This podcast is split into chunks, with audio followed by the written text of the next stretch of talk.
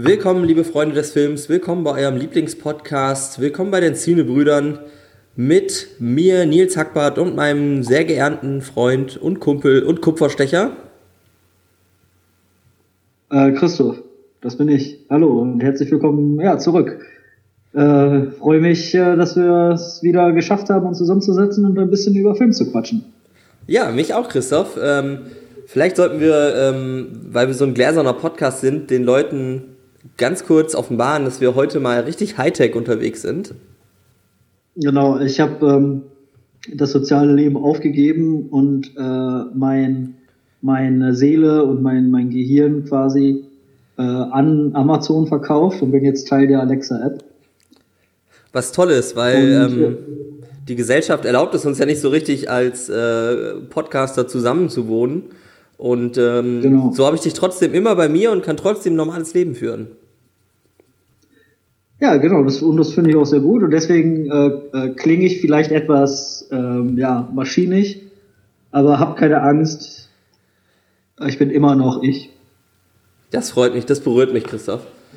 Ähm, vielleicht ja. hast du Lust, uns mal, ähm, oder ich, nee, ich bin mal radikal und stelle jetzt einfach mal vor, was wir heute machen. Was hältst du davon? Äh, Finde ich radikal, aber radikal ist ja quasi mein vierter Vorname, deshalb go for it. Ah. Ähm, wie wär's, wenn wir so einen Running Gag machen und du jetzt so im Laufe des Podcasts deine anderen drei Vornamen sagst? Abgesehen von Christoph, den kennt man ja. Ähm, ja, wir ähm, können wir gerne machen, aber äh, die Zuhörerinnen und Zuhörer können ja mal jetzt in die Kommentare schreiben und mal raten, welche anderen drei Vornamen ich habe. Oha, das ist aber schwierig, das ist schwierig. Aber gut.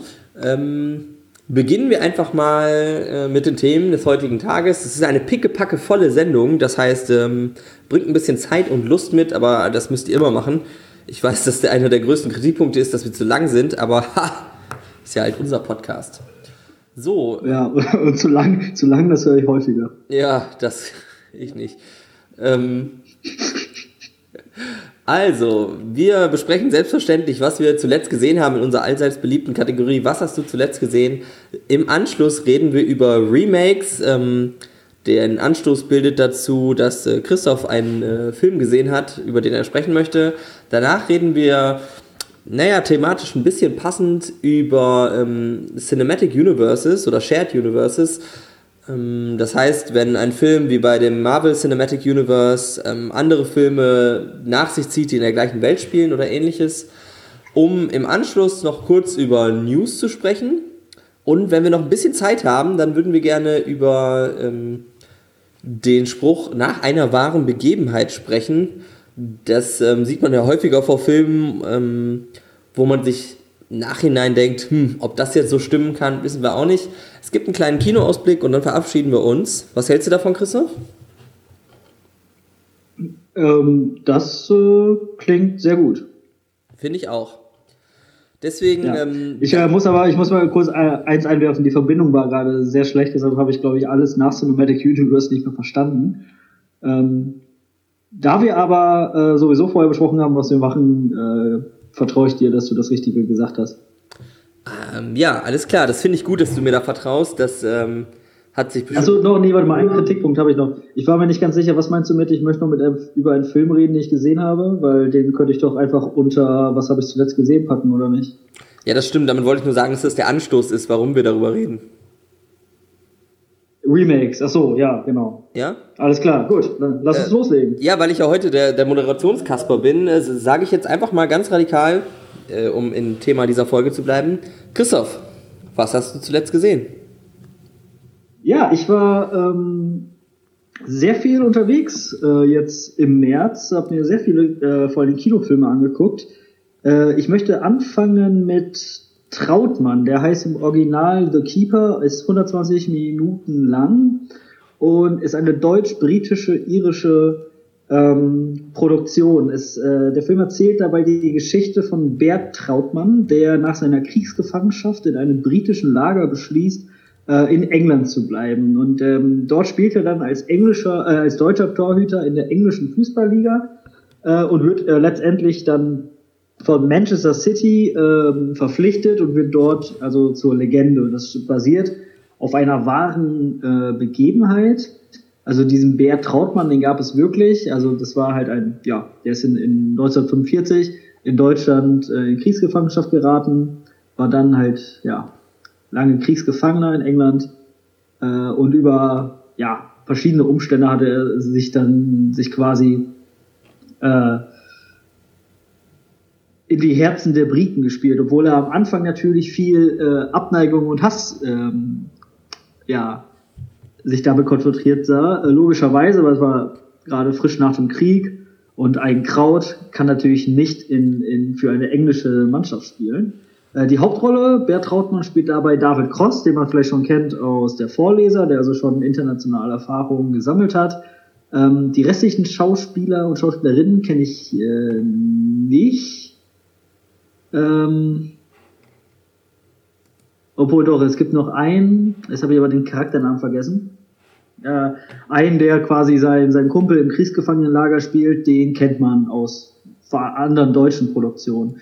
Ähm, der Film ist okay. Ähm, der hat halt so diesen typischen ZDF-Fernsehfilm-Look ähm, und dieses, dieses späte 40er, 50er Jahre Stil, ne, mit, also so was die Leute anhaben und, und wie die, wie der Filter quasi der Kamera ist. Und das sieht alles sehr, ja, sehr nach ZDF-Produktion aus. Wenn man da mal drüber wegguckt, ist die ähm, Story aber wirklich äh, auch spannend erzählt und teilweise auch sehr berührend. Äh, besonders äh, mich als großer Fußballfan hat äh, mich dabei ja, habe ich mich sehr unterhalten gefühlt, weil das so ein bisschen so äh, zurück in, in die gute alte Zeit war, ne? Weil man sieht da halt irgendwie die Kabine, in der Kabine, die Spieler rauchen, trinken Bier nach dem Spiel, ähm, haben noch richtig Fan-Nähe. Das ist zum Beispiel eine Szene in Manchester City, wo die gerade Bert Trautmann ähm, äh, verpflichtet haben und natürlich viele Fanclubs dagegen protestieren, wollen ihre Dauerkarten zurückgeben und dann stellt sich da der, ähm, der Sportdirektor von Manchester City hin, trifft sich mit den äh, mit den Fanclub-Beauftragten und ähm, mit den Fans. Und es ist einfach mal eine Szene, wo dann ein Fan dann so ruft, so ja, mit einem, wenn ein Nazi bei uns spielt, dann, dann komme ich nie wieder, das ist doch ein Mörder. Und dann haut der Sportdirektor dem einfach mal auf die Fresse so, ne? Und da denkt man halt so, ja, das wird es halt heute nicht mehr geben. Meinst du, die, die ähm, skandieren, ähm, ihr macht unseren Sport kaputt? Bitte? Äh, die skandieren doch bestimmt, ihr macht unseren Sport kaputt, oder?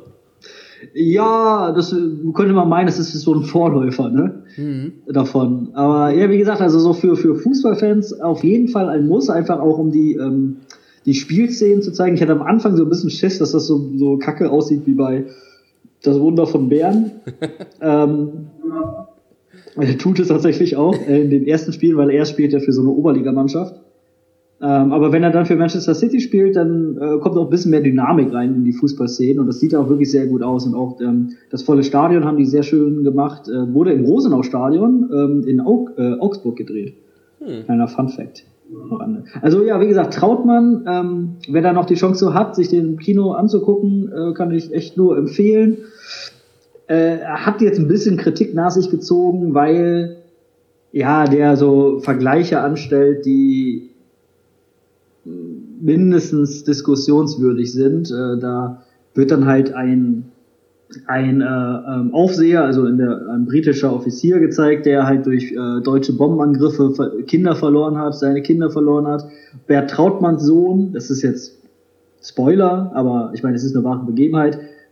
Bert Trautmanns Sohn selber stirbt auch auf tragische Weise, ähm, aber in England, ne, nachdem er schon Fußballer ist.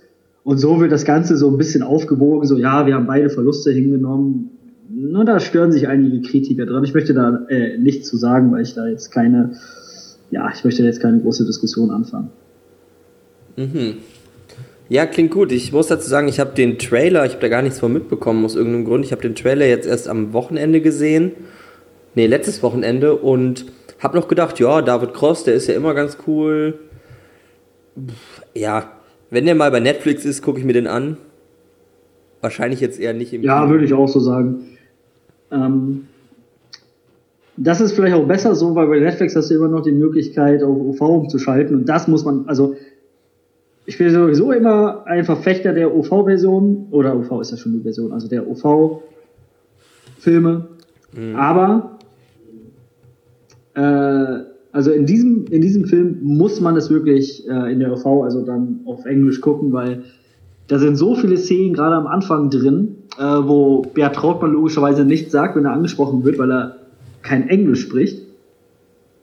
Und es, also es passt dann einfach in der Synchro, Synchro nicht. Und deswegen äh, kriegt man da so ein komisches, ja, so einen komischen Vibe dann vermittelt. Ja, aber ich finde das äh, ganz schrecklich, aber es ist halt auch schwierig ähm, zu umgehen, weil wenn man das denn jetzt macht mit irgendwelchen Akzenten, die nicht funktionieren oder sowas, also das ja, ist halt schwierig, so eine Situation. Ja, die versuchen es da in einer Szene, da wird er verhört und da wird gefragt, ob er Mitglied der NSDAP ist oder der SS. Ähm, und dann ist da quasi, dann sagt das dieser Offizier, fragt ihn das, und da ist dann der Übersetzer, der dann logischerweise auch Deutsch spricht, mhm. ähm, und äh, gibt die Frage einfach in einfacheren Worten wieder. Mhm. Ja, Okay, aber ich, mir fällt jetzt auch keine bessere Lösung ein, ne? Also, was willst du machen? Ja, müssen wir uns ja nicht dran aufhalten. Ähm, ja, also das wäre Trautmann. Ähm, jetzt, oh, dann habe ich Weiß noch, Weiß ja, warte, noch gesehen. Kurz zu Trautmann. Ähm, äh, meinst du, das ist so ein Film, das kann man so es ist das so ein, wenn man jetzt einen Onkel hat oder so, man weiß nicht, was schenkt man dem, aber der weiß, der hat halt, der, der ist Fußballmensch, ne? Das ist doch sowas, mit dem kannst du in sowas reingehen. Ja, das hat, wie gesagt, also für Fußballfans ist das äh, ähm, eine schöne Sache. Ja, geile Sache. Cool, weiter geht's. Genau, dann, wie schon gesagt, habe ich noch äh, Weiß gesehen, ähm, der ja auch für Best Picture nominiert war. Äh, und Christian Bale ja auch für äh, bester Hauptdarsteller. Äh, hat noch viele andere Stars dabei, Sam Rockwell, Amy Adams, ähm, Colin Farrell, nee, Colin Farrell nicht, ähm, Will Farrell. Nee, Steve Carell. Steve Carell, ja, mein Gott. Ja, die sind aber alle gleich. Können die, können die, ja, ja. Ähm, genau, handelt ja von ähm, der äh, Dick Cheney-Geschichte, also der Vizepräsident unter George W. Bush war. Es wird da so ein bisschen seine politische Karriere nachgezeichnet. Ähm, und also für mich eine absolute Empfehlung. Äh, trotzdem haben mich da so einige Dinge dran gestört. Ähm, vor allen Dingen, was so ein bisschen den, den Stil angeht. Also es ist alles sehr, mh, hm, irgendwann wird es schon sehr, sehr metaebenig und, und sehr, sehr abgedreht. Und da ist zum Beispiel, auf einmal ist da ein Abspann mitten im Film. Und man weiß halt, okay, der Film ist natürlich jetzt so nicht vorbei und das soll halt natürlich einen gewissen Effekt haben, aber der Effekt wird meiner Ansicht nicht so wirklich erzielt. Und äh, Adam McKay, der den Film ja gemacht hat, der ja auch äh, The Big Short äh, gemacht hat und dafür wahrscheinlich am bekanntesten ist, ja.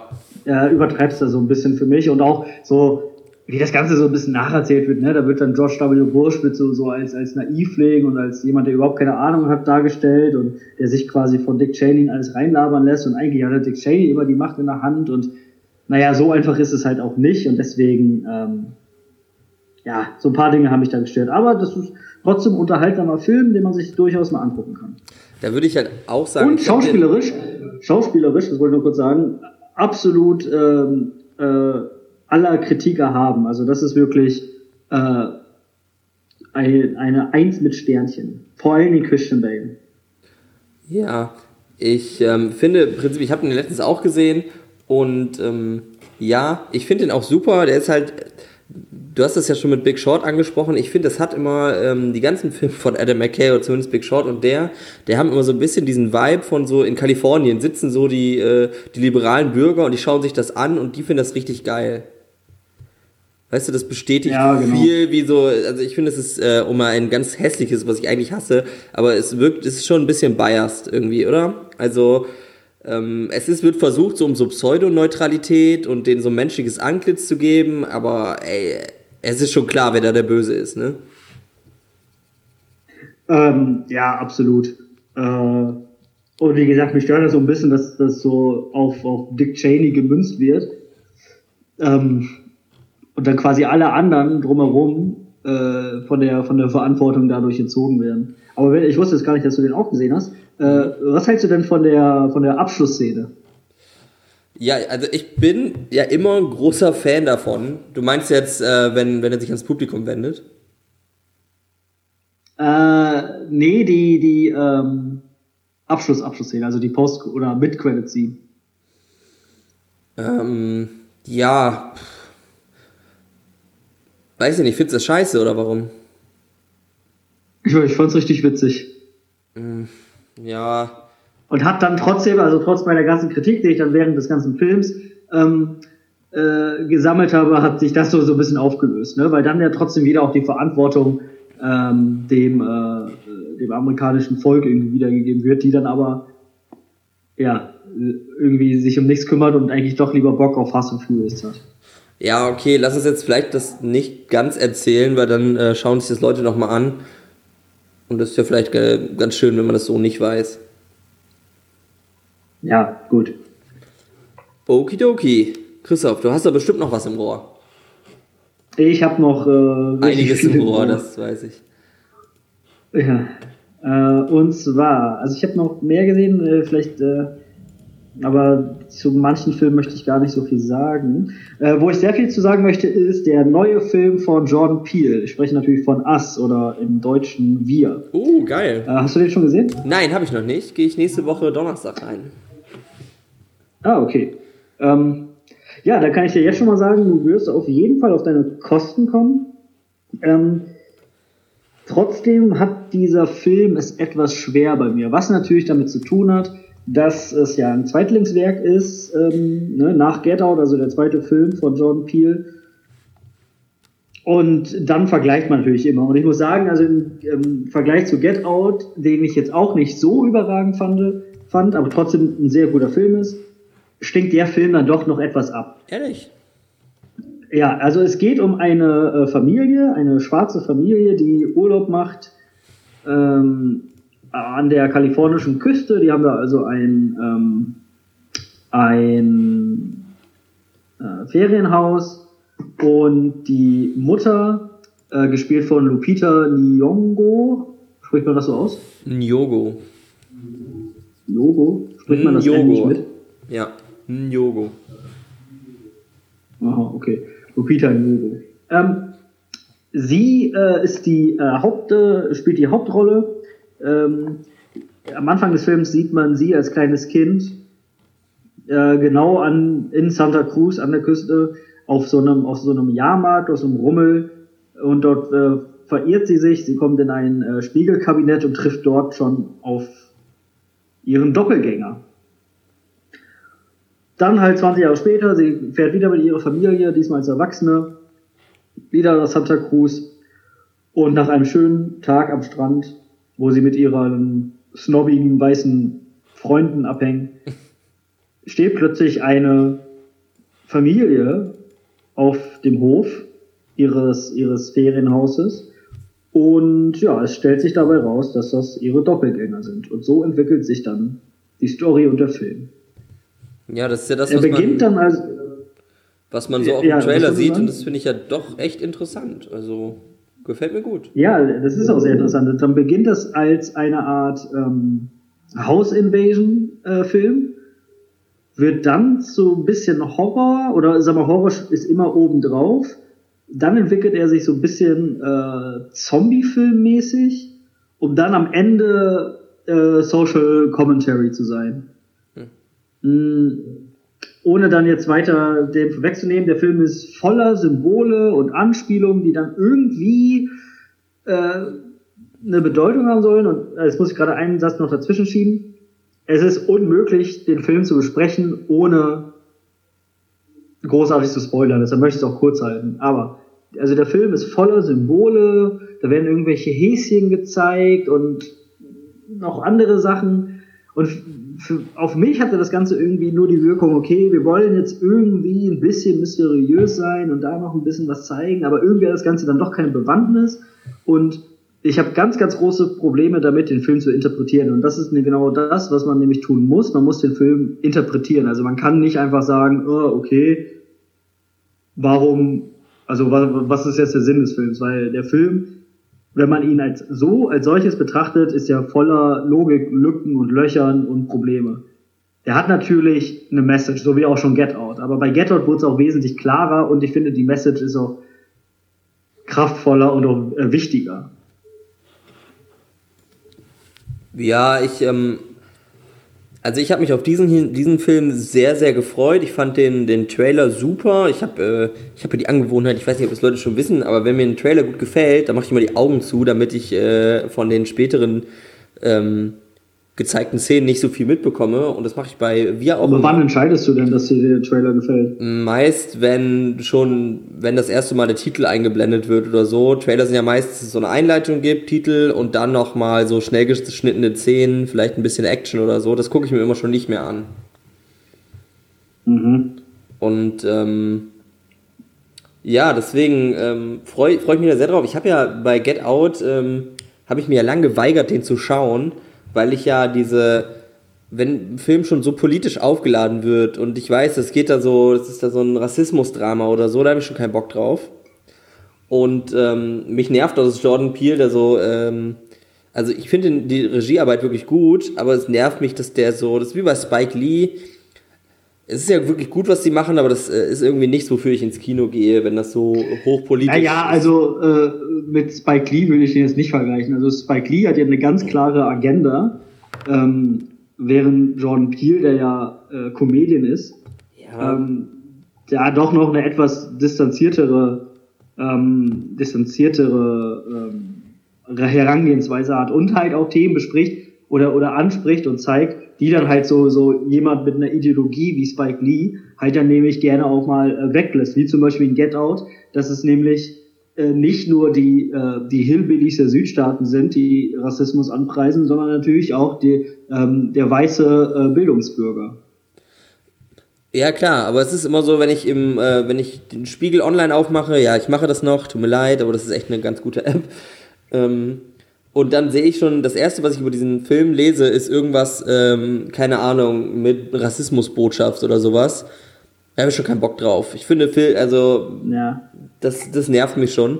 Und deswegen hat mich irgendwie gefreut, dass, äh, dass das jetzt so ein, dass ich, ich zumindest sah es vom Trailer nicht so aus, als wäre das jetzt irgendwie, äh, würde das Thema mit Rassismus wieder ansprechen. Aber gut, ich, ähm, ich sag's vielleicht in der nächsten Folge noch was dazu, wenn ich ihn auch gesehen habe. Ja, also ähm, das nochmal vorweg, also mit all den storytechnischen Problemen, äh, die ich mit dem Film habe, äh, muss ich ja sagen, technisch ist diesem Film absolut nichts vorzuwerfen. Und alleine deswegen muss man diesen Film auch im Kino zu sehen. Also da sind aber sowas von hammergeile Bilder dabei und ähm, der Sound ist richtig gut und Kamerafahrten äh, eins mit Sternchen mal wieder. Ähm, also da äh, ist dem Film absolut nichts vorzuwerfen. Ja, wie gesagt, ich habe Bock drauf. Und vielleicht für, die, für diejenigen, die jetzt den Film schon gesehen haben und vielleicht gehofft haben, dass wir hier jetzt ein bisschen mehr auf die Bedeutung und des, Film, des Films an sich und was will der Film uns eigentlich sagen, ähm, wer darauf gehofft hat, dass wir darauf jetzt eingehen, müssen wir natürlich jetzt leider enttäuschen. Aber an dieser Stelle möchte ich auf den YouTube-Kanal Die Filmanalyse verweisen, in der äh, Wolfgang M. Schmidt ähm, ja, den Film sehr gut analysiert und ja, wer den Film schon gesehen hat und Probleme damit hat, ihn zu interpretieren, einfach mal zwei Klicks weiter nach YouTube und dort sich die acht Minuten oder so reinziehen und dann ist man ein bisschen schlauer. Klingt gut. Ja. Äh, genau, den letzten Film, den ich äh, noch vielleicht ganz kurz erwähnen möchte, ist ein Film, den ich zu Hause gesehen habe, und zwar auf Netflix. Es war ein typischer Sonntagnachmittag, ne? es hat geregnet draußen, was machst du? Ja, klickst du ein bisschen Netflix durch und da habe ich gesehen, hey, da ist ja Fluch der Karibik 5, Salazars Rache. Oha. Und als äh, großer Fan des ersten Teils ähm, und jemand, der dann die nachfolgenden Filme noch geguckt hat, dachte ich mir so, ja, das kannst du den ja auch noch mal reinziehen. Und alter Schwede, was für ein Scheißfilm. Weißt du, dass ich die DVD vom ersten Teil noch bei mir stehen habe von dir? Echt? Ja. Gewinn immer wieder. Niemals. Ich meine, und wer hätte gedacht, dass, dass man äh, sagen muss, das ist ein richtiger Kackfilm, wenn in einem Film Javier Bardem mitspielt? Das ist nämlich das Einzige, was mich in dem Trailer so ein ganz bisschen, als der damals rauskam, angefixt hat. Ich dachte so, boah, vielleicht probieren sie es ja nochmal. Es gibt ja so Filmreihen, die kommen nochmal wieder nach gefühlt tausend Dingern. Also wenn jetzt Fast and the ja. Furious oder so, da ist ja auch so jetzt der große Hype wieder nach dem fünften oder so gewesen. Ja, ja. werde ich mir vielleicht auch nochmal anschauen, wenn ich ehrlich bin. Na, jetzt Fluch der Karibik 5. Ja, genau. Ja, aber also ist wirklich, wirklich sehr, sehr schlecht. Ähm, und parodiert sich eigentlich im Grunde die ganze Zeit nur selber. Ist null unterhaltsam, sieht scheiße aus, äh, schlechte Schauspieler, ähm, nervt einfach. Äh, ja. Mehr möchte ich dazu nicht sagen. Alles klar, also ein klassischer Verriss von den Cinebrüdern für ähm, Flut der Karibik. Salazars Rache heißt der, ne? Genau.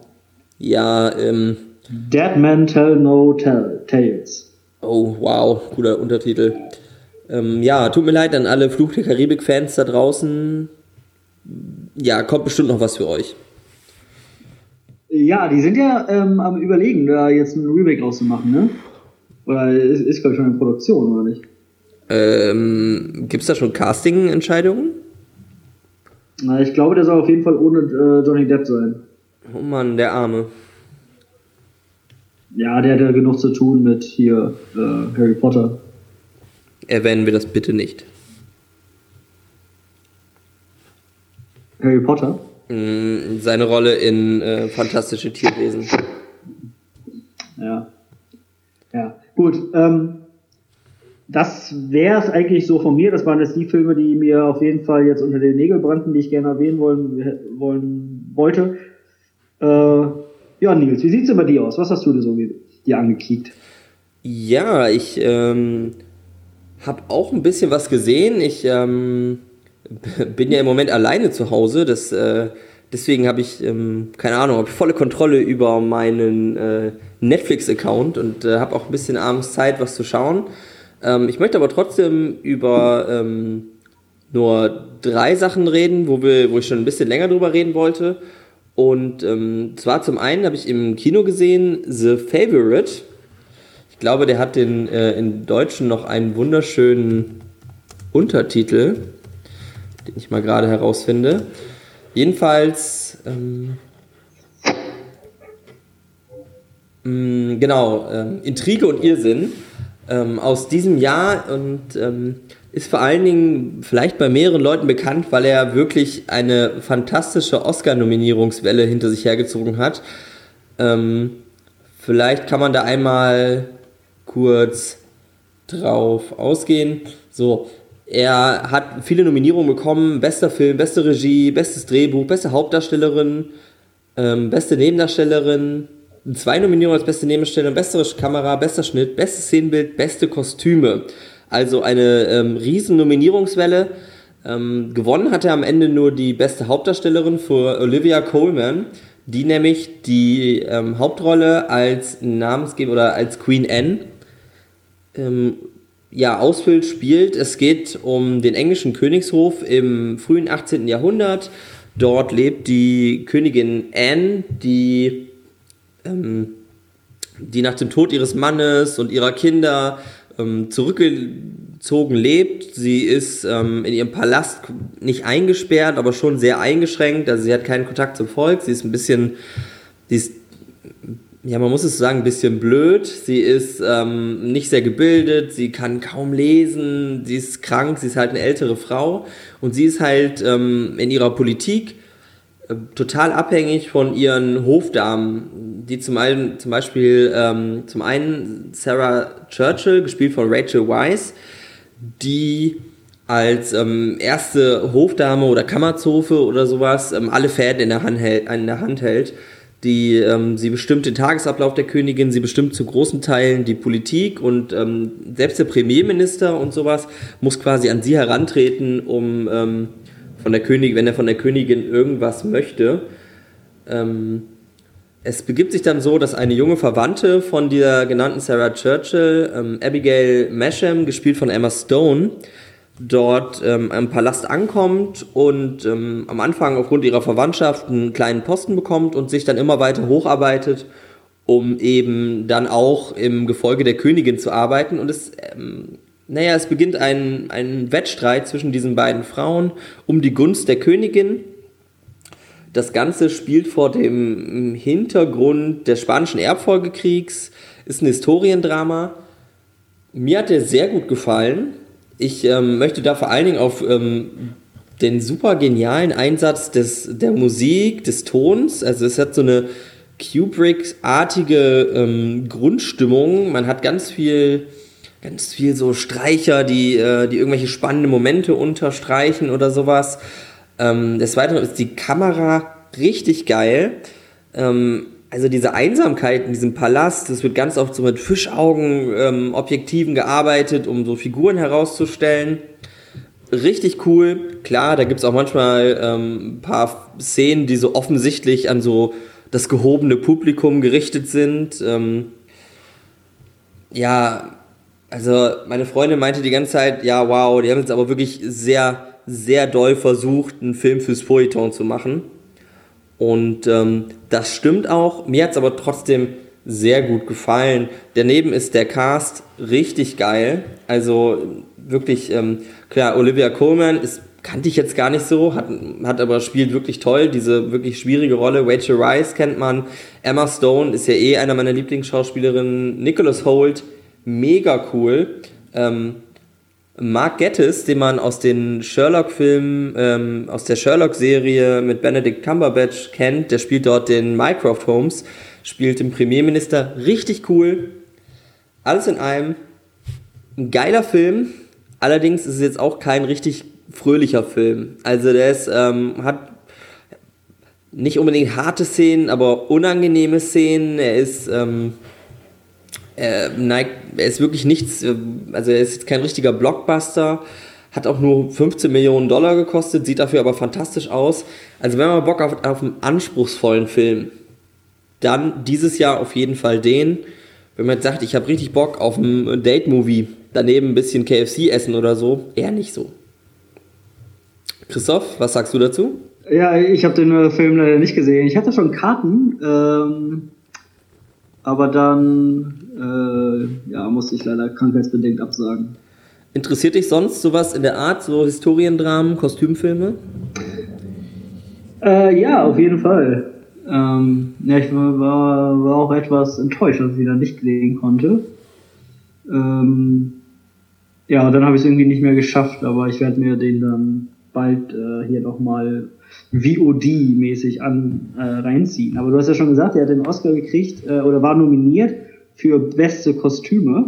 Mhm. Ähm, wer hat denn dieses Jahr äh, dann quasi The Favorite den Oscar weggenommen für beste Kostüme? Oh, Christoph, du bist aber heute der König der Überleitung. Das ähm, möchte ich mal lobend erwähnen. Und zwar hat in der Kategorie Beste Kostüme tatsächlich dieses Jahr der Film Black Panther gewonnen. Ähm, Black Panther, der Marvel-Film über den gleichnamigen Superhelden. Ähm, Christoph, hast du den gesehen? Äh, nee, habe ich nicht. Ach so, aber du hast sicherlich viel davon gehört. Ich dachte, äh, dachte du hättest ihn gesehen. Ich habe sehr viel, nee, nee, ich habe sehr viel davon, also darüber gelesen und gehört und äh, mir tausende Kritiken und so dazu reingezogen. Äh, also ich bin etwas im Bilde. Ja, er hat ja auch ähm, Black Panther, es ist vielleicht, also ich meine, jedem sagt der Film was, ist äh, dieses Jahr rausgekommen. Ähm, erzählt eben die Geschichte von ähm, dem Thronfolger ähm, T'Chaka, glaube ich, der seinem Vater T'Challa ähm, in einem kleinen afrikanischen, aber hochtechnisierten Landes, ähm, was sich vor der Außenwelt verborgen hat, ähm, beerbt. Die beiden sind das erste Mal aufgetreten in dem Marvel-Film Civil War. Äh, Captain America Civil War heißt der, glaube ich. Ähm, das ist der ähm, in diesem schwarzen Catsuit, der Mann, der so ein bisschen wie so ein ähm, Jamaikaner spricht. Wenn man, darf man das sagen, Christoph? Jamaikaner? Ja, der spricht doch so ein bisschen wie so ein Jamaikaner, finde ich. Wie bei Black Bad Boys. Mm, jetzt äh, T'Challa? Ja, genau. Findest du? Finde ich. Der hat so eine, die, die Synchronstimme, die, die synchronisiert auch immer äh, so irgendwelche Jamaikaner. Okay. Naja, sei es drum. Jedenfalls, ähm, es ist einfach eine, eine, eine die, Story ist eigentlich relativ klar. Es geht um den, äh, den jungen ähm, König T'Challa, gespielt von Chadwick Boseman. Es, ähm, ja, er soll auf den, den Königsthron nachfolgen. Es gibt eine Partei, ähm, geführt von einem verborgenen Prinzen quasi, die aber die Politik ändern will. Ja, es ähm, kommt dann natürlich über verschiedene Stationen zu einem Konflikt zwischen den beiden. Am Ende gibt es ein Duell. T'Challa verliert oder gewinnt. Mal gucken. Ich denke, ihr könnt euch ausmalen, was passiert. Darüber ähm, gibt es gar nicht so viel zu reden. Ist ja auch nicht die Stärke der Marvel-Filme. Ähm, worüber ich ganz kurz ein bisschen reden möchte, ist zwar die Tatsache, dass er tatsächlich bei den Oscars als bester Film nominiert wurde.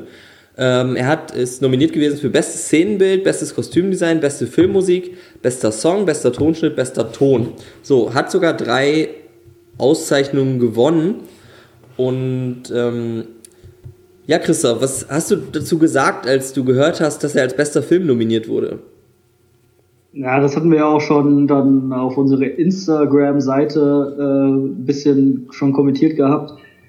Äh, ich war überrascht, äh, teilweise auch, ja, also konnte es wirklich nicht nachvollziehen, weil ich natürlich selber auch ähm, meine Favoriten hatte. Und ich habe ja schon gesagt, ich habe den Film jetzt selber nicht gesehen, aber mit allem, was man hört, gelesen hat und, und gesehen hat, äh, ja, konnte man nicht davon ausgehen, dass der Film jetzt unbedingt als äh, ja, bester Film nominiert wird. Äh, ich, ähm, der war aber super erfolgreich. Ne? Also der hat allein in den USA 700 Millionen Dollar eingespielt und äh, äh weltweit insgesamt äh, fast 1,4 Milliarden. Äh, und ich habe damals schon gesagt, dass also ich glaubte nicht wirklich, dass das halt eins von diesen so, ja, wir müssen jetzt mal alle ein bisschen diverser werden. Ne? Deshalb, dafür hatten die, glaube ich, ähm, Black Clansman nominiert, um quasi den schwarzen Film mit äh, reinzubringen. Und den haben sie nominiert, weil ja vorher die Debatte darüber war, führen wir einen Sonder-Oscar ein für besonders erfolgreiche Filme. Und es war einer der erfolgreichsten Filme des Jahres 2018. Ähm, ja, aber von der Qualität äh, kann ich jetzt auch nicht so viel zu sagen, aber qualitätsmäßig äh, kann, da, kann da kein Argument dafür gewesen sein. Ja, und das ist nämlich ähm, eine Sache, auf die man eindeutig eingehen muss. Ich finde nämlich, dass der Film überhaupt nicht gut aussieht. Also klar, es ist die schauspielerische Leistung, ist Marvel typisch vollkommen in Ordnung. Die Charaktere sind auch eigentlich cool. Also gerade ähm, der Black Panther selber und seine kleine Schwester, die ja auch beide in Infinity War vorkommen, sind cool, muss man sagen, sind auch sympathisch und so. Man versucht, man merkt auch, dass sie sympathisch gezeichnet wurden. Also ich finde, es passt nicht immer, dass die so locker sind, obwohl ihre Gesellschaft nicht so locker ist. Aber gut. Ähm, ich finde aber zwischenzeitlich sind die Effekte wirklich nicht so gut. Ich habe mich äh, gerade am Anfang an, kennst du noch Herkules und Xena, die beiden alten Serien? Ja, klar. Ja, also ich habe mich wirklich zwischenzeitlich an solche Episoden erinnert gefühlt. Ähm, ich weiß nicht, vielleicht bin ich da, keine Ahnung, ein alter Spießer, aber ich fand das ein bisschen albern, ehrlich gesagt. Und das sage ich in Bezug auf einen, ähm, also das sage ich, der äh, die Guardians liebt und sprechender Waschbär eine ziemlich große Rolle spielt hat mir nicht gefallen. Ich fand auch diese ganze, ähm, es gibt da so einen Plot, dass quasi ähm, die Macht dieses kleinen Staates dafür benutzt werden soll, jetzt alle Schwarzen auf der Welt zu befreien. Fand ich A, ein bisschen hohes Ziel, dann ein wirklich eine, eine weirde Verallgemeinerung von, von Milliarden von Menschen. Ähm, ja, und dann am Ende gibt es so eine Situation, wo er dann in so einem Ghetto in den USA ein, ein Hilfszentrum aufbaut, wo ich so dachte, so, boah, okay also ist das jetzt wirklich der, der erste Anlaufpunkt auf der gesamten Erde, wo du helfen willst? Naja, mhm. also ich fand es ein bisschen komisch. Ich, ähm, klar, Charaktere sind cool, ähm, aber sonst die Handlung ist, ist Standard, ist in Ordnung alles. Ich fand es von den Effekten ein bisschen blöd, das Finale ist schwach. Ja, ist, ist vielleicht dieser typische Marvel-Fluch, dass der erste Film in einer Reihe nicht so gut ist. Vielleicht wird der, der nächste super auf, die, auf Black Panther an sich habe ich sonst wohl Bock. Hast du null Bock gesagt? Habe ich wohl Bock. Also ich fand den, den Black so, Panther selber ganz cool, muss ich sagen. Ja. Ja gut, der Film hat ja auch eine ähm, gefährliche Message, ne? Was heißt gefährlich, aber eine ja, kritikwürdige Message, ne? Total spaltend, oder? Also auch. Ähm ja, also es geht ja, es geht ja darum, ne? Also äh, wir sind die äh, Afrikaner aus Wakanda und wir schotten uns lieber ab und das hat uns und dieses Abschotten und nicht äh, mischen mit anderen Kulturen hat uns ähm, diese, diesen technologischen Fortschritt gebracht und diesen Wohlstand und äh, da habe ich schon auch Artikel drüber gelesen, dass ähm, so Bewegungen wie zum Beispiel die Identitären oder so, so einen Film halt total abfeiern und den quasi als Beweis sehen und sagen, ja, guck, abschotten, und dann geht es uns allen besser. Ja, es gibt, es gibt einen, einen Charakter in dem Film, der, der ist so eine Art General oder sowas, der sagt wirklich ähm, auf die Frage von Black Panther, ob die helfen sollten, sagt er, ja, was sollen wir machen? Sollen wir Flüchtlinge reinlassen? Flüchtlinge bringen ihre Probleme immer gleich mit oder so. Und ich dachte so, äh, was? Das, das kannst du doch jetzt nicht gerade wirklich gesagt haben. Also, beim besten ja. Willen. Ähm, ja, also und dann aber auch diese, diese Message, ja. dass man, dass man dann ähm, mit diesen fortschrittlichen Waffen, die man hat, irgendwelche Leute bewaffnen soll, die dann Aufstände anzetteln und sowas. Ich meine, das ist nicht die, die Agenda der, ähm, des Helden quasi, der versucht das eben zu verhindern. Aber ähm, allein, dass es diese Fraktion gibt, fand ich schon ja komisch. Also ich, ich muss mich die ganze Zeit fragen, ähm, das kann man natürlich nicht, aber finde ich sowas, fände ich sowas cool? Also wenn ich jetzt in Amerika wäre und ein farbiger? Ja, das ist die Frage, ne? Also würde ich mich... An, äh, was du für eine Einstellung hast. Ja, keine Ahnung, aber würde ich mich mit so, weiß ich nicht, mit so einem, ja, es ist schwierig. Also, wenn ich jetzt so einen Film über irgendwelche Germanen gucke oder so, die mit Lendenschutz durch die Gegend laufen, denke ich nicht, boah, geil, da würde ich jetzt aber sein. Ja. Lass uns die Diskussion an dieser Stelle äh, beenden und äh, du hast gesagt, du hast noch einen dritten Film gesehen. Ja, äh, wo wir bei Marvel sind ähm, und ähm, der uns gleich ähm, später ja auch wieder begegnet. Und zwar habe ich Captain Marvel gesehen, der ja auch. Ah ja, äh, der große Kinostart im März. Genau, wo wir jetzt von einer heikligen politischen Situation in die nächste direkt starten können. Ähm, hast du den gesehen? Was ist das eigentlich? Das, das alles, alles heutzutage muss, ist immer, ist schwierig, ist, ist ein Minenfeld und ah, was soll das? Was, was soll das? Warum yes. kann man nicht einfach in Ruhe einfach seinen Film gucken und können die, die Regisseure nicht auch einfach mal ihre Fresse halten und nicht einfach bei Twitter rumtweeten und dann werden sie gefeuert? Oh ja, Christoph, da muss ich nämlich, ich weiß, äh, du willst es abbrechen, aber ich muss eine Sache noch äh, zu Black Panther sagen, ganz kurz. Und zwar ja, habe ich, ähm, ich bin ja durchaus Fan davon, wenn es die Möglichkeit bei den Extras gibt, dass man sowas wie eine Einführung des Regisseurs ähm, vor dem Film hat, der so ein bisschen erzählt, wie es dazu kam und so. Und das ähm, gibt ja. es bei Black Panther eben auch. Und ähm, dann erzählt Ryan Kugler eben so ein bisschen was. Und er sagt wirklich, dass er äh, versucht hat, eine äh, Welt zu schaffen oder eine Gesellschaft, ähm, die es so eben leider nicht gibt, aber die er gut fände, wenn es gäbe. Also er steht da wirklich ja. hinter, hinter dieser Vision, ne? das muss man wirklich mal sagen. Aber gut.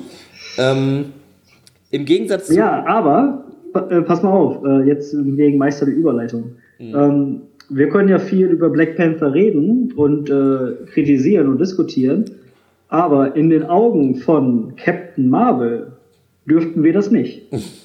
genau.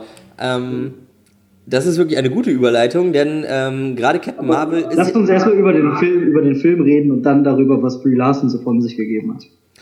Ja, oder lass uns das vielleicht einfach streichen, weil ich würde nämlich äh, ganz ehrlich jedem empfehlen, diesen Film zu sehen, ohne sich irgendwelche bescheuerten Artikel über die Aussagen von Brie Larson, die natürlich bescheuert sind, ähm, ohne irgendwelche, ähm, ah, keine Ahnung, feuilletistischen ähm, Aufsätze darüber, warum dieser Film jetzt besonders divers ist oder das MCU nicht divers oder so.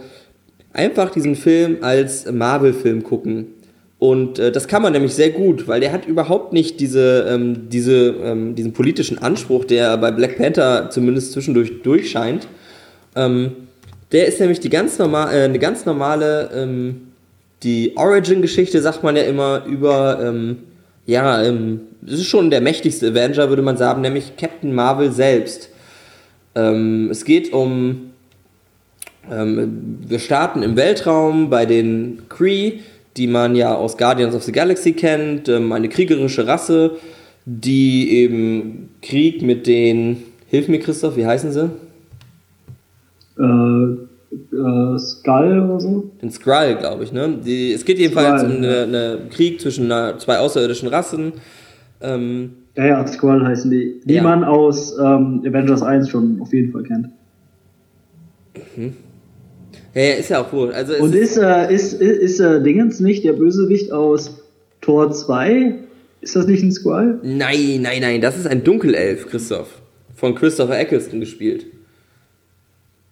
Ja, aber warte mal, was ist hier dieser, dieser Terrorist, ähm, der so komisch geschminkt ist, der da mit Thanos auch so einen Pakt schließt? Ist das ein Kree oder ist das ein, ein Skrull? Das, das ist ein Kree, oder? Das ist ein Kree. Das ist ja Ronan der Ankläger oder Ronan the Accuser. Ja, genau. Ja, der ist aber aus Guardians of the Galaxy 1. Ist er nicht aus Thor? Nee, äh, Tor 2, The Dark World heißt der, glaube ich. Da geht es um so einen Dunkelelfen. Ah, ja, ja, ja, ja. Okay, gut, weitermachen. Ähm, ja, jedenfalls, ähm, dort gibt es die ähm, junge Kriegerin Viers, die eben zu, ja, zu diesem, zu einem Cree, ich glaube Star Force heißt es, also sie gehört zu der, dem Cree-Militär, die beiden werden auf einen, ähm, die wird mit einem Team von Leuten, die man auch schon aus dem ähm, Marvel Cinematic Universe kennt, zum Teil ähm, auf eine Mission geschickt die eben, einer davon ist Jude, äh, ist Jon Rock, der ähm, von Jude Law gespielt wird. Ähm, ein, ein Kumpel von ihr quasi, so eine Art Mentor-Vaterfigur. Jedenfalls, die Sache geht schief, sie stürzt auf die Erde ab und ähm, ja, muss vor Ort erkennen, dass die Erde so ein bisschen von den Skrull unterwandert wird. Ähm, und ähm, arbeitet da mit dem jungen Agent Fury zusammen, den man ja auch ähm, gespielt von wie heißt der gute Mann noch? Samuel L. Jackson. Samuel L. Jackson. Sie beiden tun sich zusammen. Es gibt so eine Art Buddy Cop. Ähm, ja, Film daraus. Ja, so ein bisschen Road-Movie, ne? Ja, oder so. Ähm, ja. Jedenfalls ähm, entdecken sie dann eben diese Verschwörung der Skrull, bekämpfen das. Es gibt einen schönen Twist. Ähm, nebenbei wird noch ihre ähm, eigentliche Herkunft, denn natürlich ist, nicht, ist ihre echte Herkunft nicht ähm, nicht die gleiche, wie sie annimmt. Sie hat so Flashbacks. Das Ganze wird geklärt und am Ende haben wir Captain Marvel. Möchtest du der Handlung noch was hinzufügen, Christoph? Ähm, nee, eigentlich nicht. Das ist ja auch im Prinzip so die Handlung. Ne? Ja. Und ähm, ich muss ganz ehrlich sagen, ich fand, es war ein, wirklich ein ganz sympathischer nicht besonders aufregender, aber grundsolider Marvel-Film. Also ich finde, er hat schon Ähnlichkeiten auch mit äh, Captain America 1. Ähm, mir hat er ehrlich gesagt wirklich gut gefallen. Und das, obwohl ich ähm, von allen Leuten gehört habe, dass er scheiße ist, dass er ähm, ätzend politisch korrekt ist. All diese Dinge habe ich gehört und deswegen bin ich natürlich mit einer ähm, geringen Erwartung an den Film da reingegangen. Aber ich muss sagen, mir hat er gefallen. Ich fand den, den Anfang ähm, auf der Cree-Welt interessant, weil man die Cree ja sonst immer nur als Bösewichte kennengelernt hat. Ich äh, mochte den Part auf der Erde. Ich fand ähm, die Charaktere auf der Erde super cool. Der junge Nick Fury hat mir richtig gut gefallen. Brie Larson hat diese, diese Art von Captain Marvel wirklich gut eingefangen ich kann da ehrlich gesagt nicht viel Negatives dran finden. Christoph, du siehst das, glaube ich, anders, oder? Ja, und ich bin also doch sehr überrascht äh, gegenüber deiner Einschätzung. Also mir hat der Fall, äh, der Film aber mal sowas von gar nicht gefallen. Ähm, der ist erst einmal, um das Wichtigste zu nennen, rotzenlangweilig. Also ich bin fast bei eingeschlafen und also er ist auf jeden Fall in der, in der Marvel-Filmliste im unteren Drittel und in diesem unteren Drittel nochmal im unteren Drittel. Ähm, also er ist wirklich richtig langweilig. Ähm, am meisten hat mich eigentlich tatsächlich Brie Larson gestört und also der Charakter, Captain Marvel oder also wie, wie, ist, wie ist ihr richtiger Name? Äh, Carol Danvers, genau. Genau. Äh, Carol Danvers, äh, die das Ganze wirklich über die 120 plus x Minuten ähm, mit einer Arroganz spielt und also dieser, der Charakter bleibt komplett eindimensional. Er ist also einfach arrogant, unsympathisch. Man, man möchte irgendwie, man findet, man findet sie null cool, äh, obwohl sie halt so diese taffe, coole Frau irgendwie rüberbringen will. Äh, hat das bei mir also überhaupt nicht funktioniert. Äh, die Geschichte ist einfach so wie eigentlich bei jedem äh, Marvel-Film auch sehr, sehr einfach gestrickt. Ähm, positiv möchte ich vielleicht anmerken, der Twist hat mir gut gefallen, den fand ich ganz, ganz äh, angenehm irgendwie. Aber jetzt, äh, Christoph, ähm, da muss ich mal kurz einhaken. Obwohl er vielleicht doch, äh, ja, was? Ähm, wir beide kennen ja auch so ein bisschen jetzt, also nicht komplett, aber man kennt ja schon ähm, auch die Cree aus ein paar Comics. Äh, hast ja. du wirklich geglaubt, die sind jetzt die Guten? Ja, das wollte ich nämlich gerade sagen. Also natürlich kann man den Film äh, oder, oder diesen Twist kann man schon 20 Minuten vorher kommen sehen.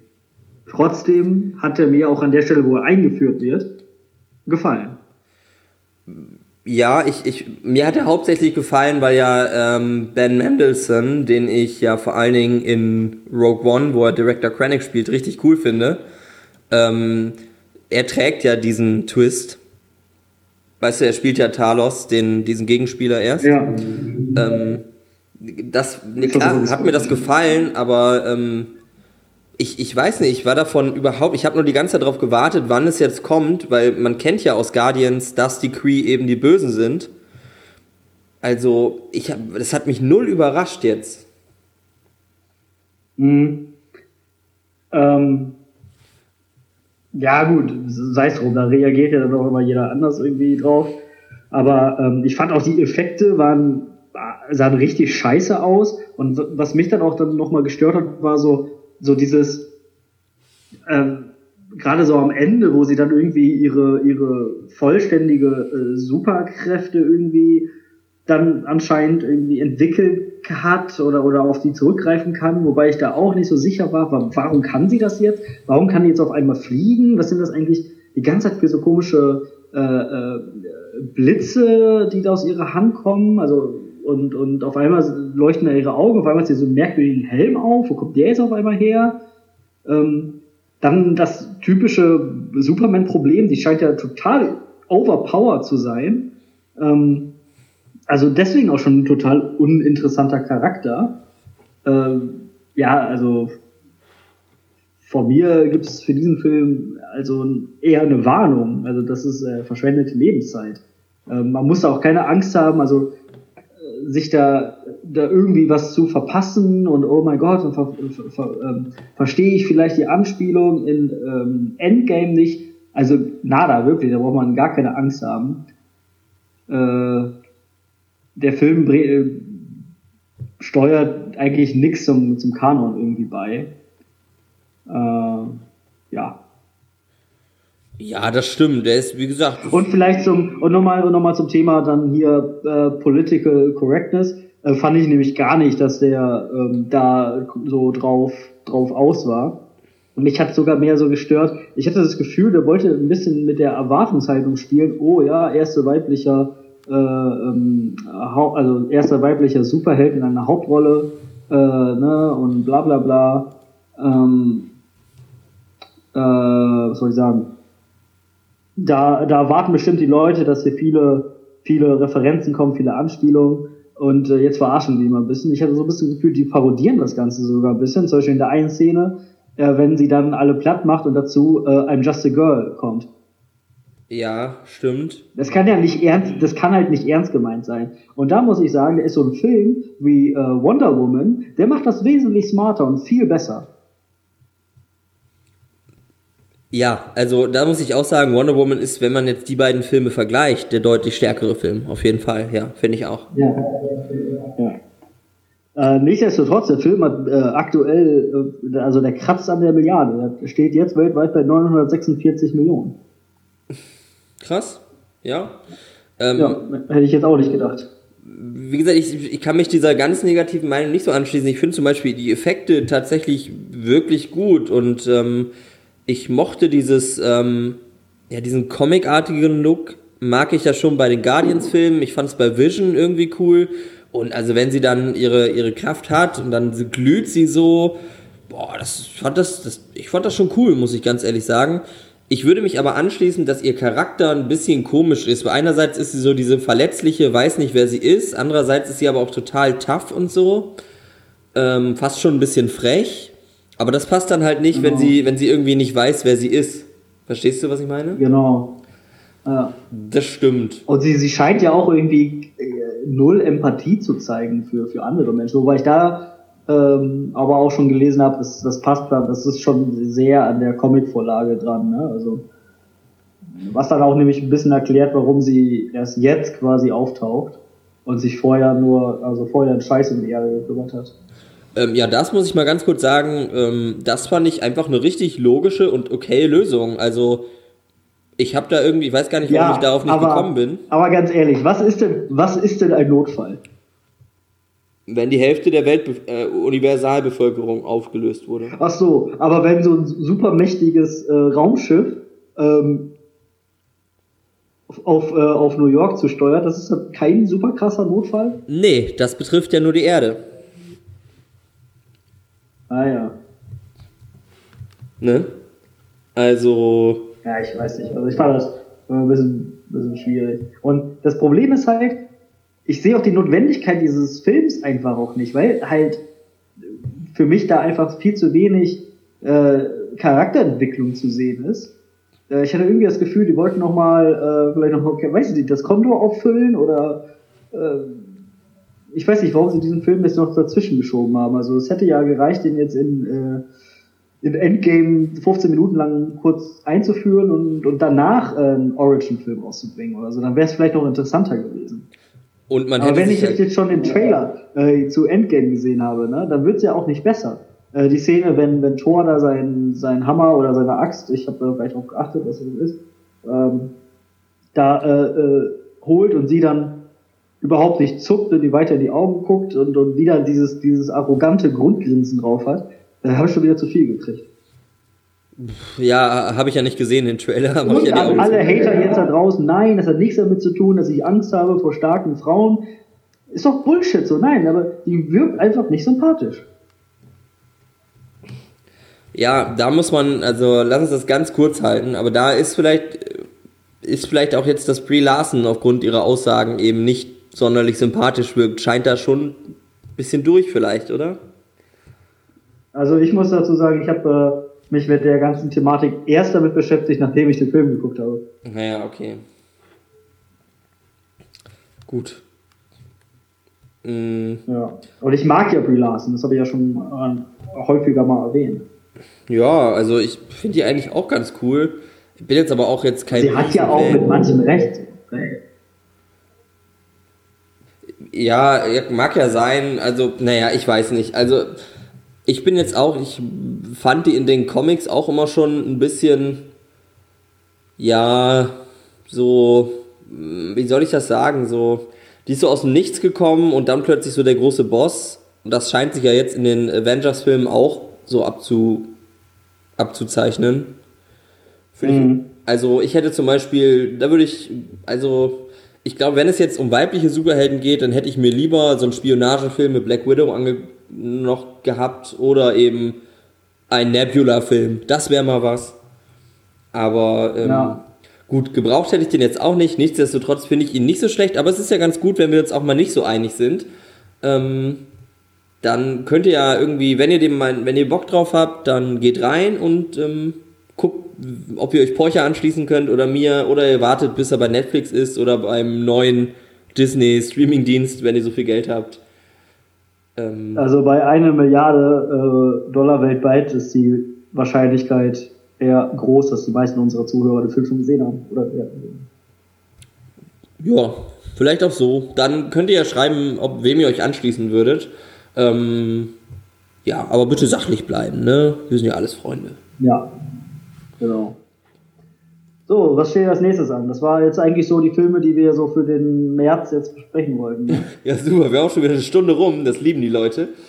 Ähm, ja, aber die Leute hören uns ja, ihr hört uns ja, weil ihr wissen wollt, welche Filme kann ich mir angucken und welche kann ich besser bleiben lassen. Ja, ich habe auch schon gehört, dass die Leute einfach gern unser Gebrabbel hören. Hm, ja, das habe ich noch nicht gehört. Ja, ja, ja, das ist wahrscheinlich eher so meine Fanbase. Ähm, ja, ja, in Berlin sind die Leute auch ein bisschen anders. Das stimmt, da geht es eher um, weißt du, um diesen, diesen äh, Buddy Talk. Ähm, Christoph, ich habe gehört in unserem Vorgespräch, du hast einen Film gesehen und das ähm, hat dich auf das Thema Remakes aufmerksam gemacht. Möchtest du was dazu sagen?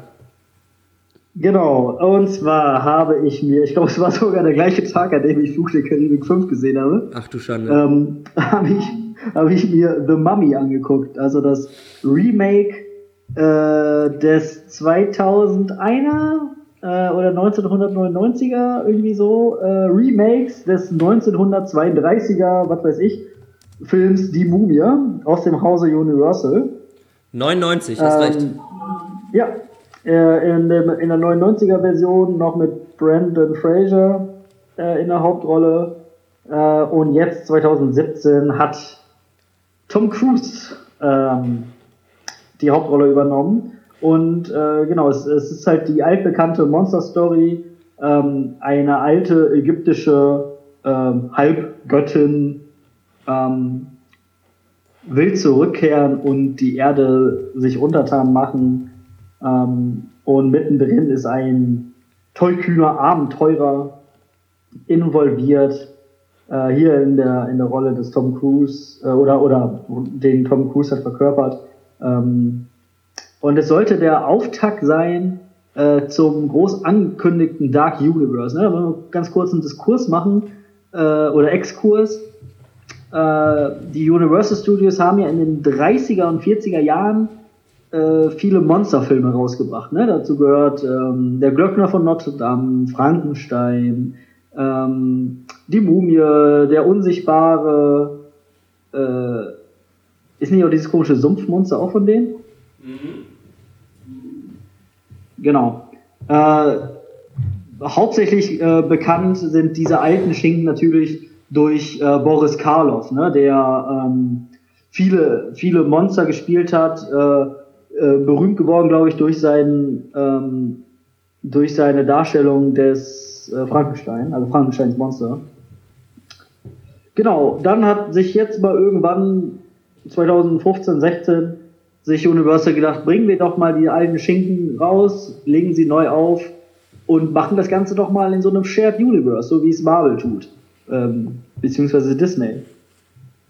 Dann haben sie also The Mummy produziert und der Film ist gnadenlos gescheitert. Und wenn man sich den Film anguckt, dann weiß man auch warum.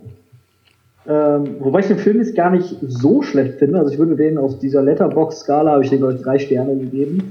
Ähm, der macht aber so diese, der macht typische Fehler, äh, die dann gerade so in der Mitte des Films kommen, äh, wo dann auch einfach viel zu viel wieder eingeführt wird und, und aufgebaut wird. Da ist auf einmal Russell Crowe als ähm, hier äh, Mr. Hyde.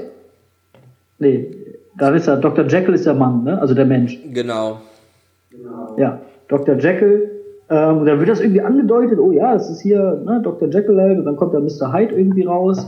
Ähm, und da wird da so eine komische Organisation drauf ausgebaut. Man, man ist einfach erschlagen mit Informationen und die eigentliche Handlung fällt irgendwie ab.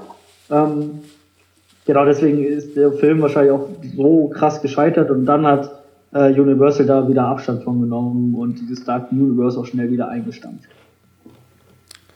Ja, man kann ja mal ganz kurz ein paar Daten vorlagen. Er hat bei Rotten Tomatoes eine äh, positive Wertung von nur 15 Prozent.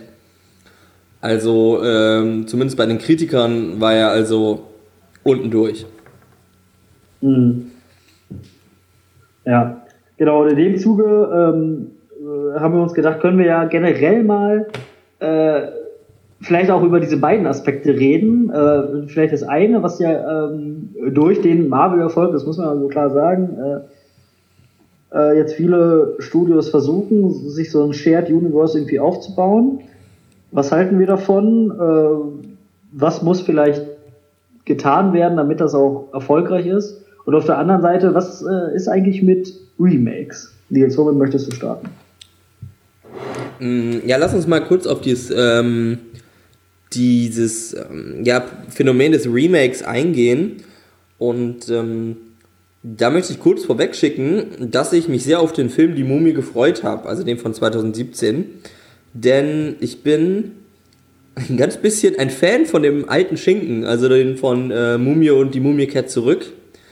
Ähm, die habe ich sogar beide mir letztens auf DVD gekauft, zusammen noch mit dem ähm, dritten Teil, der die Rückkehr des Drachenkaisers heißt sie, glaube ich. Mhm. Und klar, die sind echt mittlerweile trashig. Also ähm, die, die nehmen sich selber echt ganz schön ernst, haben dafür aber wirklich fast schon komödiantisches CGI, dazu ähm, Figur, also Ko Kostüme aus der ähm, Fundushölle. Also wirklich, es grenzt ans Alberne. Aber gleichzeitig finde ich, ist ein großer Mangel, das habe ich häufiger schon mal erwähnt, es gibt einfach keine vernünftigen Abenteuerfilme mehr. Weißt du, so richtige Indiana mhm. Jones Quartermain Schinken. Sowas gibt's einfach nicht ja. mehr. Weißt du, so, ähm, so ein bisschen, ja, einfach so wie Jurassic World 1 war, ja, aber auch nicht so richtig. Also es gibt einfach keine richtig schönen Abenteuerfilme mehr. Und da war, ähm, in meiner Kindheit fand ich die Mumie richtig geil. Also es war ein richtig guter Film. Und ich habe jetzt gesagt, boah, geil. Ja, ich äh, schließe mich an. Ja. Ein guter Film, ne? Also ist ja auch mit Rachel Weisz, ist ja heute äh, Oscar-Nominierte. Äh, ähm, mhm. Gut, Brandon Fraser, man weiß nicht, was er macht, aber gut. Ähm, mhm. Ja, dementsprechend, ich hatte mich drauf gefreut. Aber der Film an sich, ich finde den richtig kacke. Ich bin äh, nach der Hälfte habe ich irgendwie ausgestiegen, habe mir den noch zu Ende reingezogen, aber dabei aufs Handy geglotzt. Fand ich richtig blöd. Ähm, ja, gibt es, wo man jetzt sagt, das ist ein gescheitertes Remake, gibt es ein Remake, wo du sagst, richtig geil, das hat sich gelohnt? Ich habe nämlich eins und jetzt vielleicht sogar einen zweiten. Ähm, Oh, sehr spontane Frage. Äh, sag du mal erst. Ich äh, würde gerne das äh, Remake von S, was ja äh, letztes Jahr ziemlich durch die Decke gegangen ah, ist, ja. ähm, aufführen. Und ähm, das war doch geil, oder nicht? Ja, ähm, doch, hat mir auch sehr gut gefallen. Äh, vor allen Dingen, wenn man sich mal den, das ist ja auch ein Fernsehfilm, das darf man aber nicht vergessen. Der erste. Äh, der, ja. ähm, der Film da aus, äh, von 1990. Ähm, äh, und er ist halt kein guter Film, es sind grottenschlechte Schauspieler, das Setdesign sieht scheiße aus. Äh, aber äh, für mich immer noch der größte Kritikpunkt war da, damals schon, als ich dann das Remake gesehen habe, äh, irgendwie habe ich mich dann trotzdem an der, äh, an der Verkörperung von Pennywise einfach gestört. Also da hat das, der Fernsehfilm hat, äh, Tim Curry ist das ja, glaube ich, hat da ja. einfach, also Pennywise ja wesentlich besser dargestellt. Mhm. Würdest du denn jetzt davon generell ableiten, dass wenn man jetzt Filme hat, die vielleicht aufgrund ihrer Produktion, ihres Produktionszeit oder damals äh, Budgetbeschränkungen, aber eine gute Story hatten, ich würde nämlich mhm. sagen, für solche Filme ist eine Remake perfekt. Und dann sogar vielleicht ein 1 zu 1 Remake. Ähm, ja, klar. Ne? Also, ich meine, Remakes haben vielleicht einen schlechten Ruf sind sie aber ja per se erstmal nicht. Ne? Und das ist auch irgendwie keine, ähm, kein Phänomen, was vielleicht in den letzten 20 Jahren ist aufgetreten ist. Ja? Vielleicht ein kleiner Funfact, was wir vielleicht von euch nicht wissen. Der, ähm, einer der größten Filme aller Zeiten, äh, Ben Hur, von 1950 Schlag mich tot, mhm. ist selber ein Remake. Hm. Ja. Interessant. ich glaube sogar, ein Remake eines Remakes. Also der, der Original Ben Hur ist irgendwie von 1912. Krass. Ja. Ähm, und deswegen sind, kann man erstmal daraus nicht ableiten, dass A, Remakes was Modernes sind und B, Remakes tendenziell schlecht sind. Ähm, manchmal hat man aber das Gefühl, bei besonders guten Filmen natürlich, warum braucht es da jetzt das Remake? Und da ist natürlich äh, äh, stehen natürlich Profitgründe, Profitgründe stehen immer im Vordergrund, da brauchen sie es vormachen. Aber ähm, da dann natürlich ganz besonders. Ne? Ja gut, aber es ist ja so. Bei so einem Film wie S, bei so einem Film wie S hat man sich natürlich gedacht, okay, das ist eine sehr schöne Buchvorlage. aber das können wir jetzt nochmal besser. Und da hat es sich natürlich gelohnt. Ich wollte gerade sagen, das Problem, also die, was mir einfach, was die Hauptaussage ist, dass ich nicht gegen Remakes bin, ist, sie nehmen einem nichts weg. Also es ist ja so, wir haben den alten S-Film, wer den geil findet. Ähm, ja. Wir haben den alten A Star is Born Film, wenn das überhaupt ein richtiges Remake ist. Oder wir haben den alten König der Löwen Film, der, der jetzt kommt. Also nichts davon mhm. Ähm, wird einem genommen. Ich meine, man hat vielleicht mal die Situation, dass man sagen muss, ah, der alte oder so. Weißt du, wenn man sagt, oh, mein Lieblingsfilm ist König der Löwen und dann sagt er, oh ja, den fand ich auch geil, hab ich letztens im Kino gesagt, so, nee, nee, ich meine den alten. Aber das ist doch nicht schlimm. Ähm, ja, gut, das ist natürlich Quatsch, wenn, wenn man das sagt so, dass, ähm, ich meine, das ist ja nicht so wie bei Star Wars, wo eine kontinuierliche Geschichte erzählt wird. Und wenn da halt so eine Scheiße wie Episode 8 bei rauskommt, dann zerstört das natürlich meine Kindheit. Amen. Aber bei, bei äh, Remakes ist es natürlich jetzt nicht so, weil ich kann den ja einfach ignorieren. Ähm, das Problem, was ich aber damit habe, ist, dass ähm, Remakes mittlerweile so einen großen, also oder Remakes oder halt so, ja, Neuerzählungen, also Star is Born wäre ja zum Beispiel ein gutes Beispiel einfach für Neuinterpretation.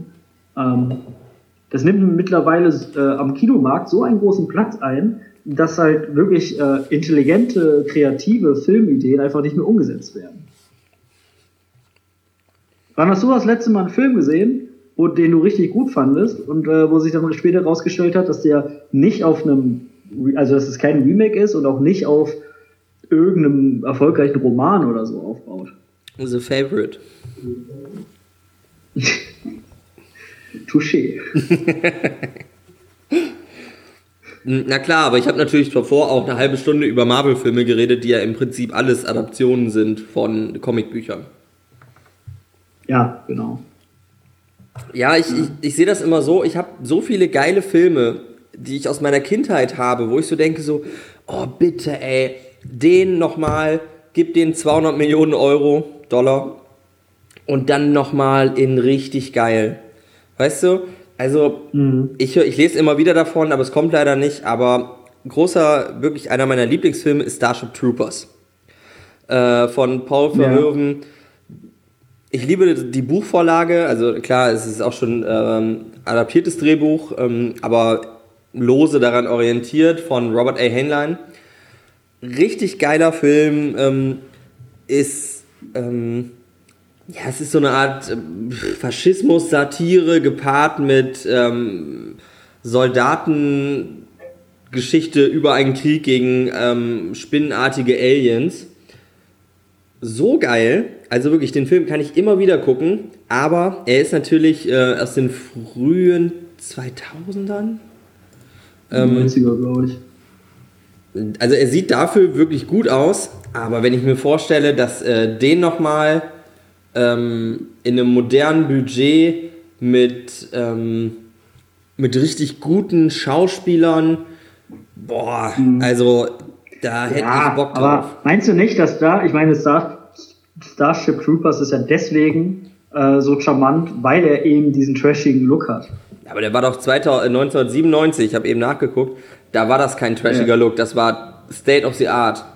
Also der, Oh, also 97. Ja, aber auch dieses ganze, dieses ganze, also teilweise ja schon Overacting und so, das, das, das gehört ja irgendwie alles dazu. Na klar, ähm, das ist ja auch okay. Ich finde die, ähm, die satirischen Sachen. Und so diese, ja, und diese, diese ganzen Videosequenzen, die dann so einführen. Ja, das stimmt. Na klar, das ist, das ist alles so ein bisschen Zeitgeist auch. Ähm, aber das also kann man ja beibehalten. für mich ein Beispiel, wo ich sagen würde, nee, da, also da bräuchte ich jetzt kein Hochglanz-Remake von. Oh, ich weiß nicht. Also, doch, doch. Also das wäre jetzt ein, einer der Punkte, wo ich denke, da, da ist es okay. Und das ist doch nicht schlimm, weil du hast ja den alten Film. Wenn der kacke ist, ich meine, Robocop ist jetzt nicht mein Lieblingsfilm, das Remake. Aber. Was machst du da, Chrisse? Ich mach nichts. Was machst du? Achso, irgendwas war gerade laut. Ähm, ist doch okay, die alten Robocop-Filme sind doch noch da. Ja, wie gesagt, man hat immer die Möglichkeit, aber man kann sich ja trotzdem, also man kann ja trotzdem sagen, ja, aber es, es muss halt nicht sein. Weil es ist ja trotzdem Geld, was da reinfließt, Ressourcen, äh, die dann irgendwie fehlen für andere geilere Projekte. Ja, das stimmt. Man, da ist jetzt so Henne- und Ei-Problem. Es ist aber auch so, dass eben viele, naja, viele Geschichten auch erzählt sind, ne? Also, ja. Es stimmt natürlich, es nimmt vom, es nimmt Budget weg, es gibt, nimmt natürlich auch einfach Startplätze weg, ähm, genau. für jetzt andere Projekte, aber das kannst du doch auch jetzt über die Superheldenfilme sagen. Die nehmen ja auch die Hälfte der Kinos. Ja, aber das ist ja genau das, genau, das ist ja genau das, das äh, Problem. Das äh, habe ich ja glaube ich auch schon mal erzählt, als ich Werk ohne Auto gesehen habe, mit anschließender Diskussion mit äh, hier Florian von Donnersmark. Mhm. Da hat er halt auch gesagt, so, ja, ich hoffe, der Film wird äh, erfolgreich, weil wenn er nicht erfolgreich ist, dann kann er halt solche Filme auch nicht mehr machen. Äh, und er hat halt auch ganz klar gesagt, so, alle Kinogänger, Filmliebhaber müssen sich halt jetzt irgendwann mal die Frage stellen, wollen wir das Kino den Superhelden und Fast and Furious überlassen? Oder supporten wir weiter solche Produktionen? Um ein bisschen mehr Vielfältigkeit in die Kinolandschaft zu bringen.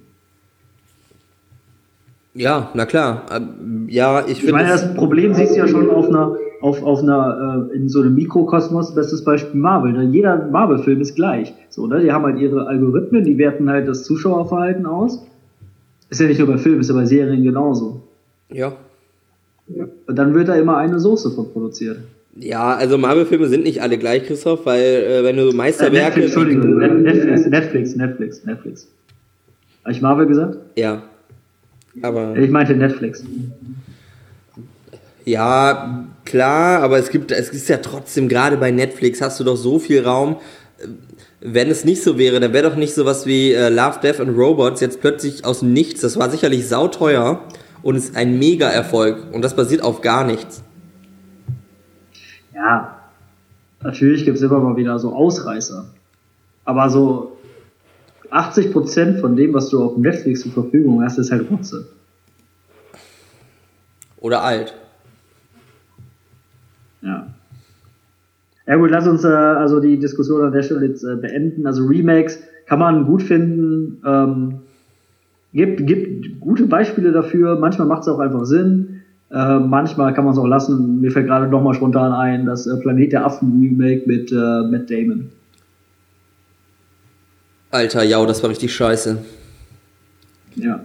Ja, klar. Ich, ich bin ja auch nicht bei allen dafür. Es geht gerade eher darum, wenn es eben Filme drunter leiden, dass sie eben vielleicht nicht das Budget hatten oder so, dann, dann finde ich, kann man das schon mal machen. Ich würde mich jetzt nicht hinstellen und sagen, ich brauche ein Goodfellas Remake oder sowas oder, oder sowas. Ja, natürlich. Ne? Da würde auch kein Studio der Welt äh, auf die Idee kommen. Ähm, was hältst du denn von, das muss ich jetzt gerade spontan immer machen, vielleicht auch nur ein, zwei, drei Sätze, was hältst du denn von an so, so Spätfortsetzungen? Ist das vielleicht eine Sache, um auf die gehen ja die gleichen Kritikpunkte, die wir haben. Äh, sie nehmen ähm, Geld weg, Zeit weg, Kinosäle weg. Ähm, wenn man jetzt zum Beispiel sowas wie Blade Runner 2049 sich anschaut. Ist das besser, schlechter? Naja, kann man nicht sagen. Ne? Das ist auch immer wieder filmabhängig. Aber zum Beispiel Blade Runner, gutes Beispiel, war saugeil. Ähm, oder halt aber auch ähm, äh, Rocky, ne? Also einmal Rocky Balboa, der ja bestimmt 20 Jahre, wenn nicht sogar 25 Jahre nach Rocky 5 kam. Ähm, und dann die Creed-Filme. Ja, stimmt. Äh, also sehr gute Beispiele für ja, sehr erfolgreiche Spätfortsetzungen.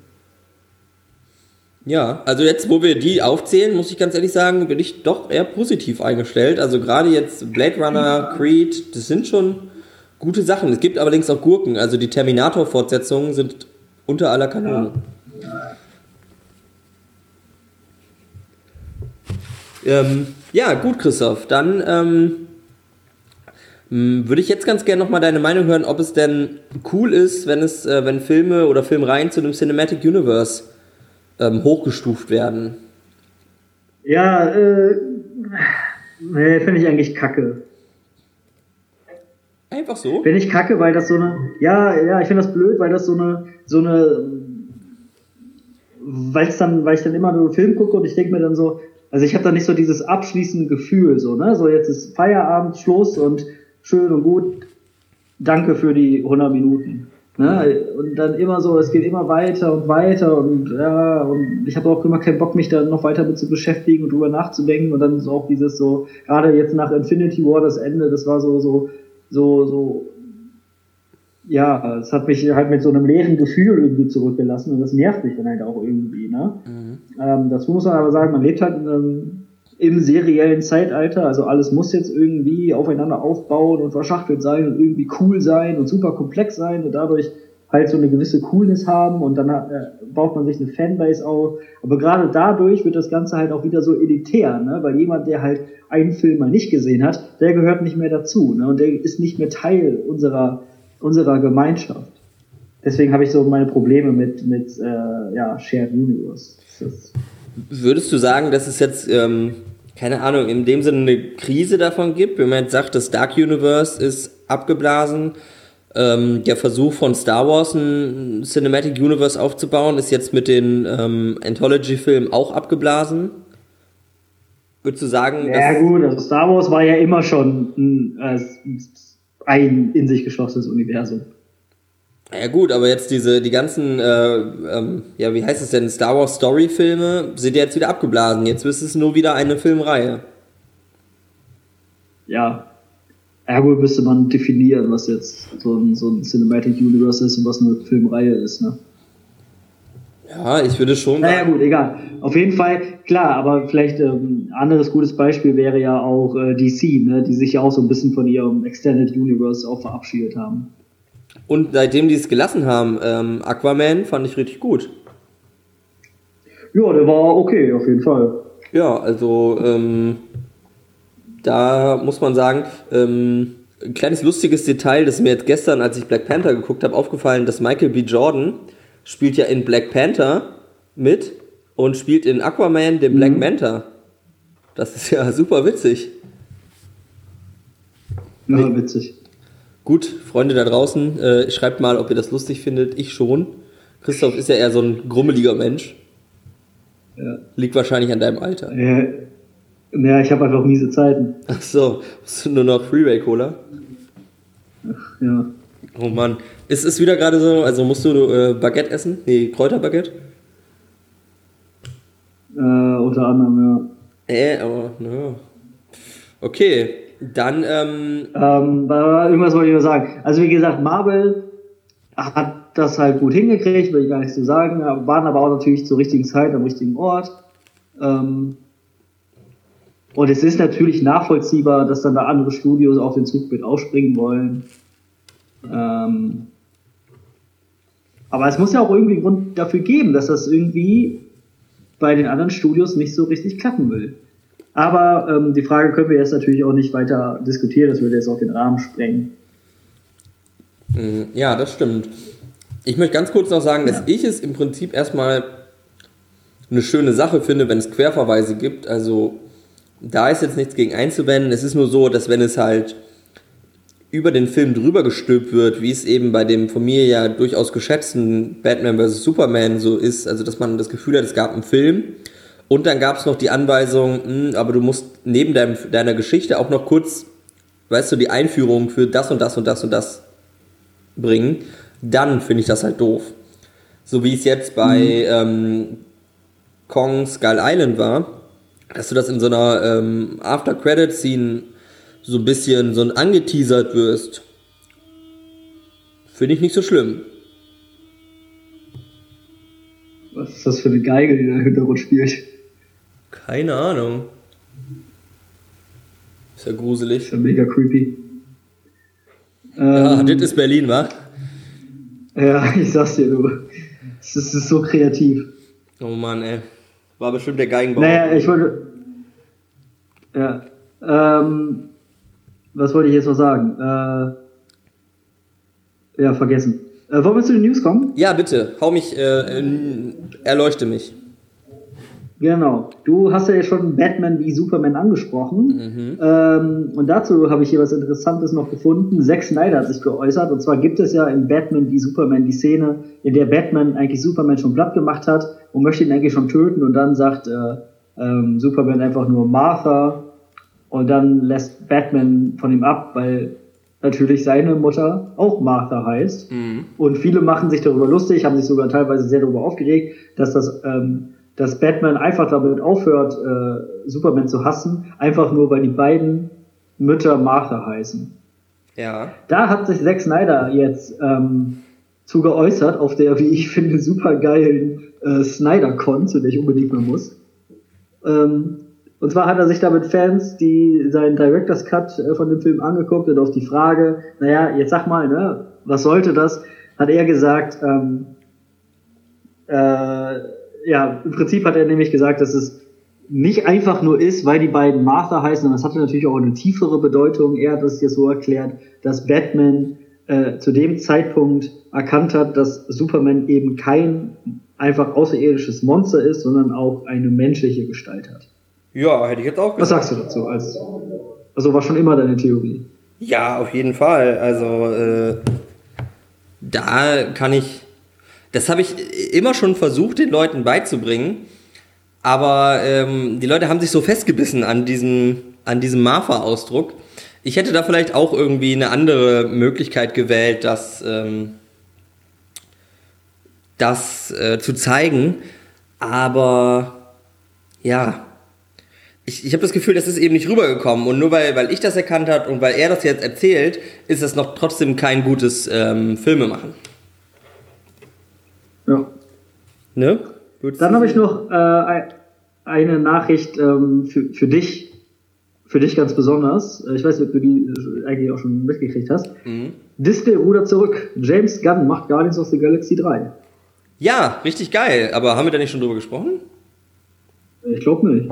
Oh, okay. Ich meine, die News ist vom 15. Also vielleicht haben wir privat darüber gesprochen, aber jetzt nicht in unserem Podcast. Ach so. Ähm, ja, ich finde es äh, mega Hammer.